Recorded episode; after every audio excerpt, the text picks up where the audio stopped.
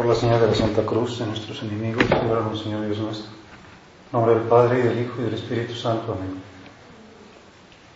Señor mío y Dios mío, creo firmemente que estás aquí, que me ves, que me oyes.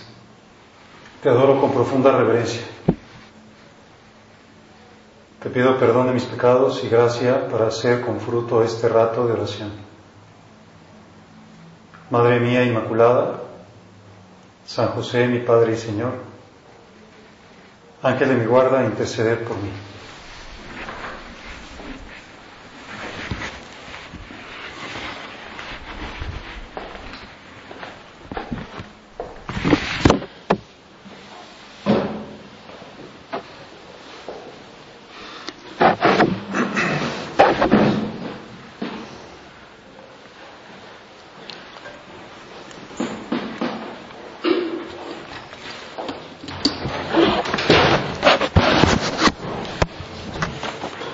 que a veces nos sirve es como mm, replantearnos algunas cosas que son como bastante obvias, pero que como son habituales ya no les damos mayor importancia. Y una de las cosas que podemos replantearnos también para que la agradezcamos a Dios es, es lo que se llama el don de la palabra, es decir, que seamos capaces de, de comunicar, que Sería terrible, por ejemplo, que pensáramos si, si no tuviéramos este don de, comunicarnos, pues estaríamos como, como una piedra. Una piedra, pues ni, ni tiene realidades que emita, ni tampoco es capaz de recibir. Por ejemplo, las piedras de, esta, de estas paredes, bueno, pues ahí están, están una junto a la otra, pero son absolutamente inertes. Sería aburridísimo que yo no pudiera hacer uso de este don de la palabra, que fuera yo incomunicable. Pero no, Dios dijo, te voy a hacer a mi imagen y semejanza y te voy a hacer capaz de comunicar, te voy a dar este regalo. Y sobre todo nos da el regalo de que nuestra palabra nos sirva para hablarle a Él. Nos podemos comunicar con Dios Dios se puede comunicar con nosotros. Por eso me, me, preguntaban, oye, ¿y este, se puede,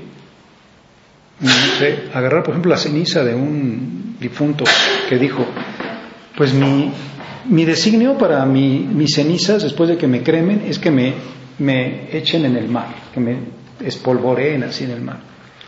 La iglesia dice que no, que, la, que, la, que las cenizas tienen que estar juntas porque están esperando la resurrección. Pero esas cosas, por ejemplo, de echar la ceniza en el mar o de echarle al viento o lo que sea, es un poquito como, como panteísmo, como decir, bueno, yo pues, me reincorporo a la naturaleza otra vez. Pero Dios no es la naturaleza. Dios es un ser personal, nos podemos comunicar, nos puede hablar, podemos oír.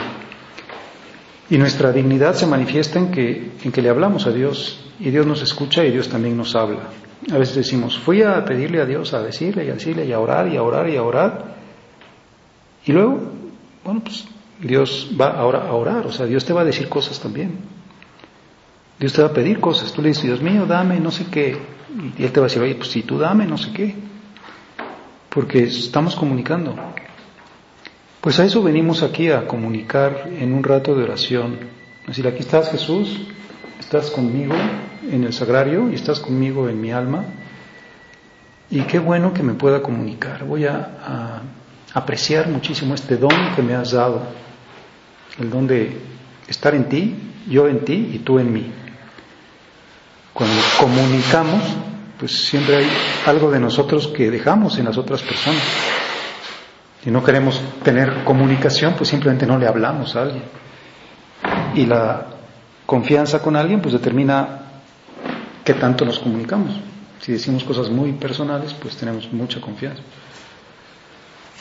Pues Dios nos tiene tanta confianza que nos mandó a su palabra, su palabra que es su Hijo, su verbo, a comunicarse con nosotros, a estar con nosotros, a hablarnos.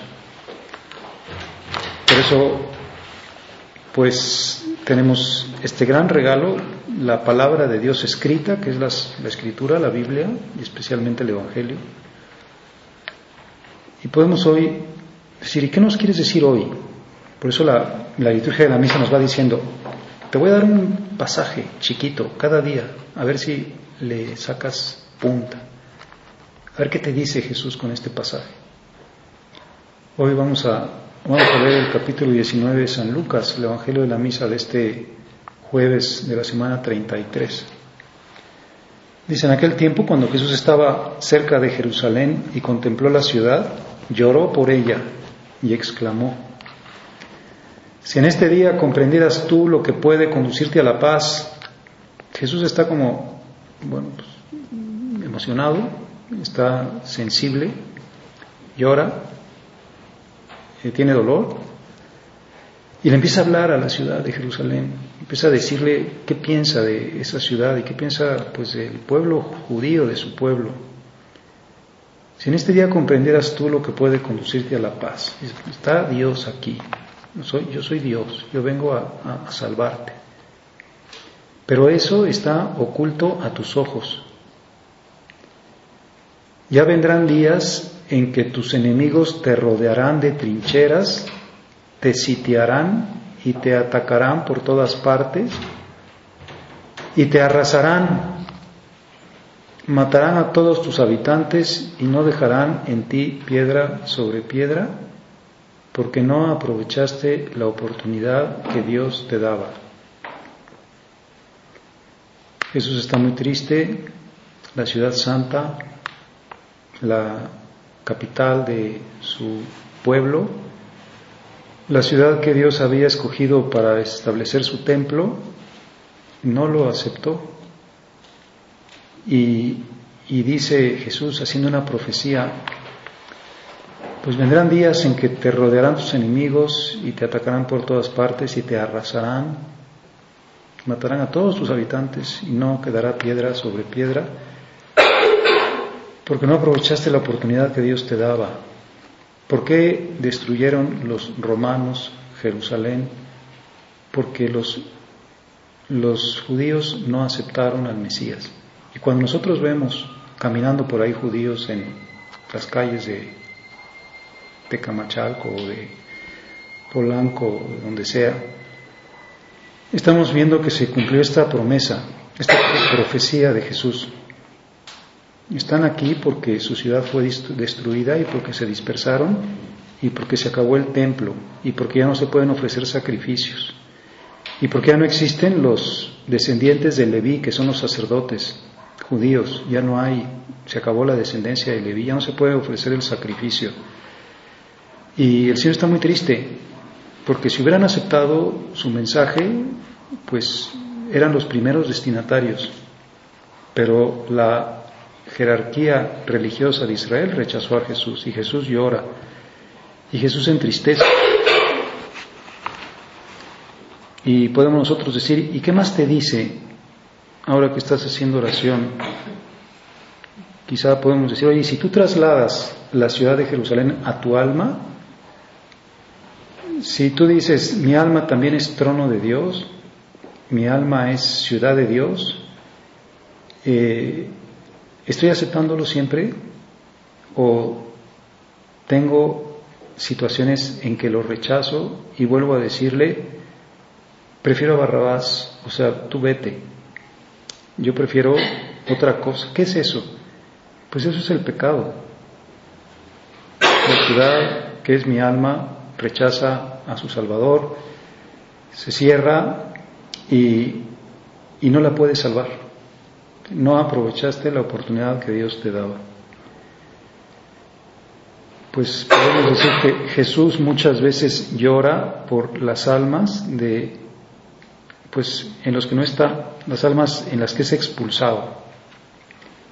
Y llora porque sabe que es una gran desgracia que nuestra alma caiga en pecado. Es terrible, verdaderamente terrible. Ojalá que el Señor nos dé como conciencia de lo que es el pecado, porque uno de los problemas más graves de la sociedad contemporánea es que tenemos muchísimo pecado, muchísimo pecado por todas partes y corremos el riesgo de acostumbrarnos al pecado. Es decir, pues da igual, o sea, no pasa nada, todo el mundo lo hace, es lo normal. Son pecados, estás volviendo a crucificar a Cristo, estás haciendo que tu alma corra grave riesgo de perderse para siempre. El problema del pecado es que no se piensa en las consecuencias. ¿A qué acarrea un pecado? La muerte del Señor y la condenación del alma. Y todos los males físicos vienen por el pecado. ¿Por qué fue destruida Jerusalén? Porque pecaron al rechazar al Mesías. ¿Por qué existen las enfermedades? Porque pecó Adán y Eva y la naturaleza se tornó en peor. ¿Por qué hay plagas? ¿Por qué hay, pues no sé, estos cercos sanitarios que se hacen con la influenza? ¿Por qué hay pecado? Porque desde el principio el hombre introdujo el desorden nosotros podemos decir, oye, fíjate que así como en la enfermedad de la, de la, de, la transmisión de la, del virus A1 o H1N1 o como se llame, están diciendo que pongas un cerco sanitario, que te cuides, que hagas muchas cosas para que no te contagies, muchísimas, qué bueno, que no saludes de mano y que, que te pongas tapabocas o que no sé qué. Pon cercos sanitarios en tu alma, o sea, no te vayas a contagiar. Vuelve a tener como sensibilidad para lo que supone un pecado, para acostumbrarte a no convivir con el pecado, para ser sensible decir, oye, pues es que, no sé, veo películas que seguramente manchan mi alma. Uso ropa que puede ser ocasión de pecado. Eh, asisto a lugares donde se ofende mucho a Dios. Eh, pues no sé, hago estas tranzas de este tipo o de este otro, ahí está el pecado. Se van sumando.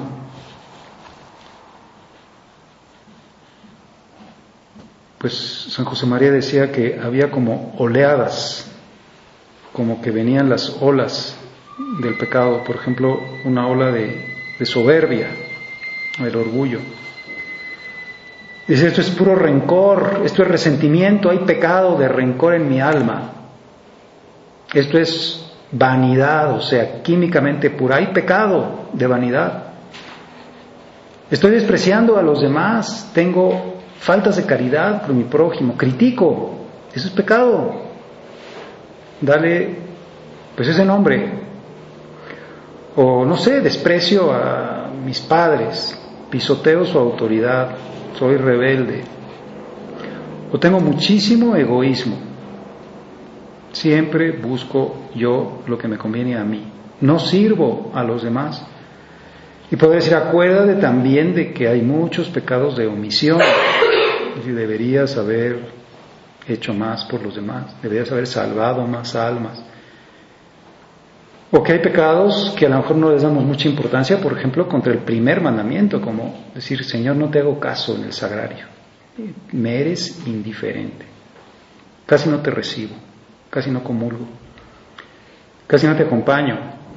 Ahí está Dios y te dice que el primer mandamiento es que lo ames con todo tu corazón y con toda tu mente y con toda tu alma y con todas tus fuerzas, con todo.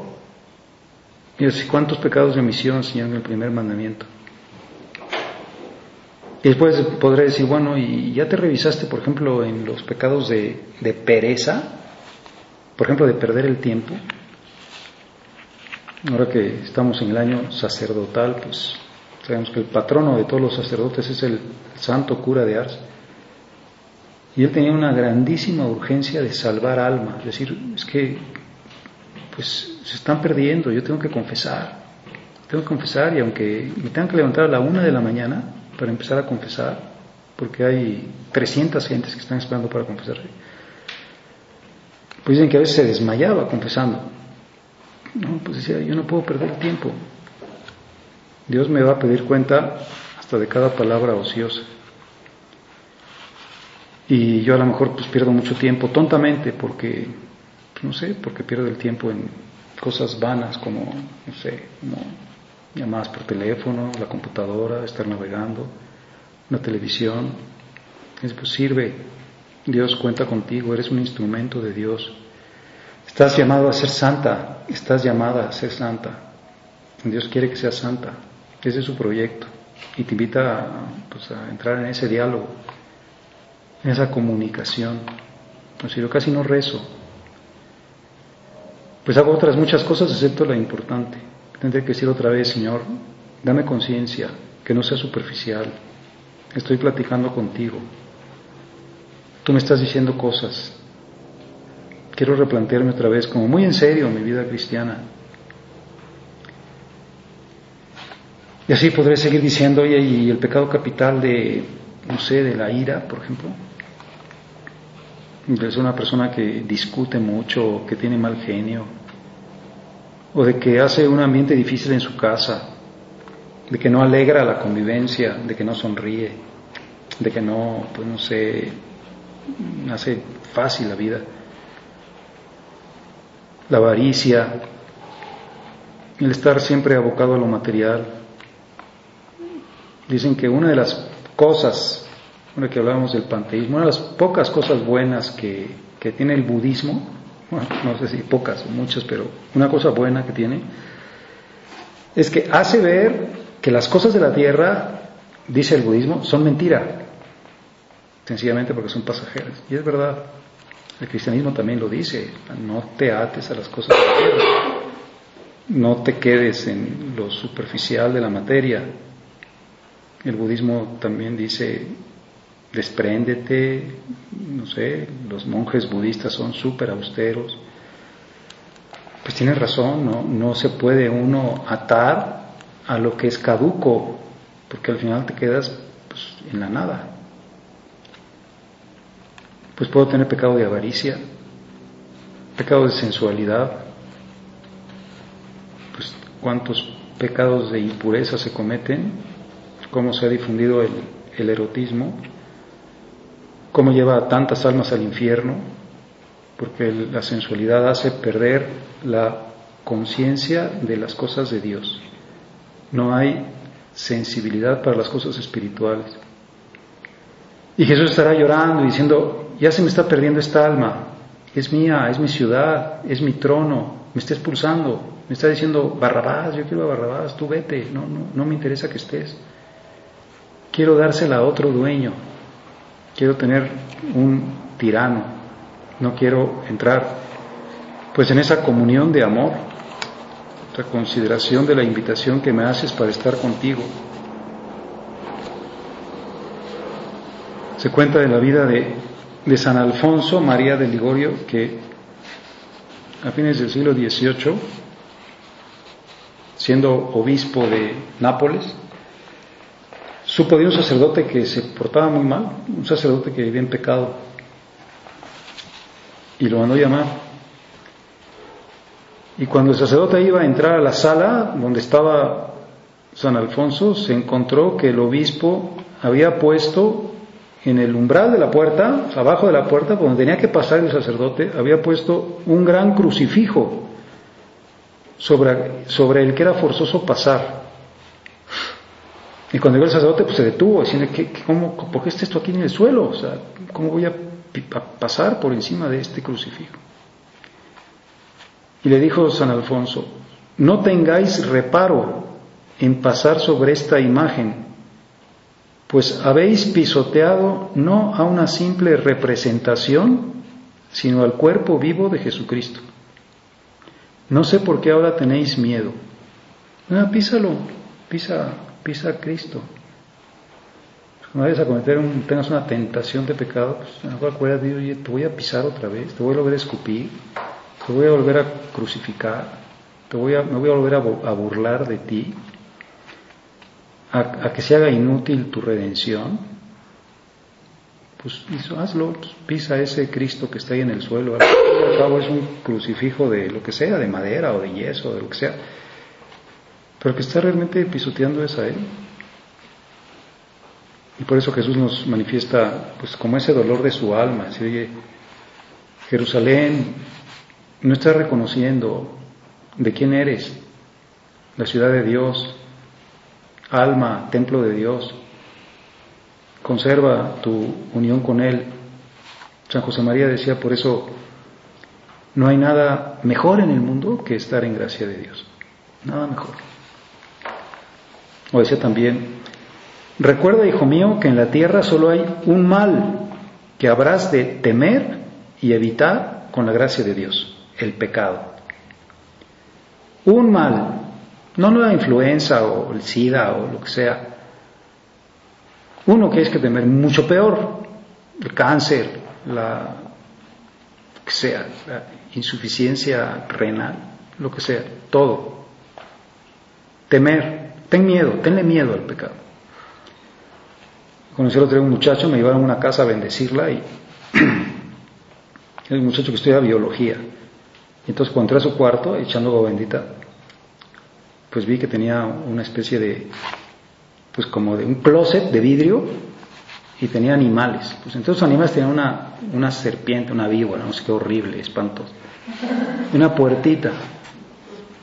Y ahí dormía y estaba su cama al lado. Y decía, este cuate verdaderamente si un día se le olvida cerrar esa puertita, pues quién sabe qué le pase al pobre con esta cosa que tiene ahí. Pues decimos, oye, ¿y no será así el pecado? ¿No está ahí como esperando? ¿No te puede hacer muchísimo daño? Otra vez, teme, teme el pecado, tenle miedo. Más vale que agarres tu víbora y la mates o la regales o hagas lo que quieras. Temer, dice, y evitar con la gracia de Dios, con la ayuda de Dios, evitar poner todos los medios. Como decía San José María, procura estar lejos de los muros centrales de la fortaleza. Procura que tu lucha permanezca, por ejemplo, bueno, voy a hacer mis normas de piedad, voy a estar lejos del peligro, no voy a arriesgar, más vale pasarme de más que de menos. ¿Es en serio? ¿Es en serio el mal? ¿Son terribles sus consecuencias? ¿Es en serio la ofensa? ¿Es en serio el pisotear a Cristo? Y por eso le puedo decir, Señor, dame sensibilidad, que no me acostumbre, que no conviva con las serpientes, tranquilamente dormido en mi cama cuando están ahí, pues esperando un momento de descuido. Quiero estar lejos. Ayúdame a, vivir sin pecado. Sabemos que no podemos evitar todos los pecados veniales, pero sí podemos evitar todos los pecados mortales. Los pecados veniales, pues a veces cuidamos una cosa, a veces nos falla otra, pero sí podemos pasar toda nuestra vida sin cometer ningún pecado mortal, como Santa Teresita, por ejemplo, su confesor le decía, nunca ha usted cometido ningún pecado mortal, cuando hacía sus confesiones generales. Pues María no solo no cometió ningún pecado mortal, sino ningún pecado venial. Por eso es la toda santa la Inmaculada. Y te parece María, pues es característica de todas aquellas personas que se parecen a María tener aborrecimiento al pecado, horror al pecado, porque lógicamente el pecado es sobre todo, pues, darle al Señor otra vez ese dolor, es decir, me rechazas, estás cerrándote a mi amor. Pues que la Inmaculada, la Toda Santa, nos ayude a ir siempre nosotros por este camino. Y como decíamos, para eso tenemos este don de la palabra. Y dice, Señor, ¿qué me dices? ¿Dónde no te gusta una actitud mía? Quiero ser sincero y decir, aléjate de aquí, de esta amistad o, o de este espectáculo, de esta forma de ser o de esta moda. Porque siempre tenemos la oportunidad hasta el último instante de nuestra muerte pero que si comprendemos las cosas desde este punto de vista, desde las consecuencias y desde la óptica del amor, pues estaremos lógicamente con la piel como muy fina, con mucha sensibilidad, y tendremos esto que dice aquí Jesús, que no tuvo Jerusalén. Si en este día comprendieras tú lo que puede conducirte a la paz, el Señor te va a dar su paz, estará en tu corazón, como que tomará posesión de su ciudad y tendremos esa paz que es como el, preludio de la vida eterna, el preludio de la salvación.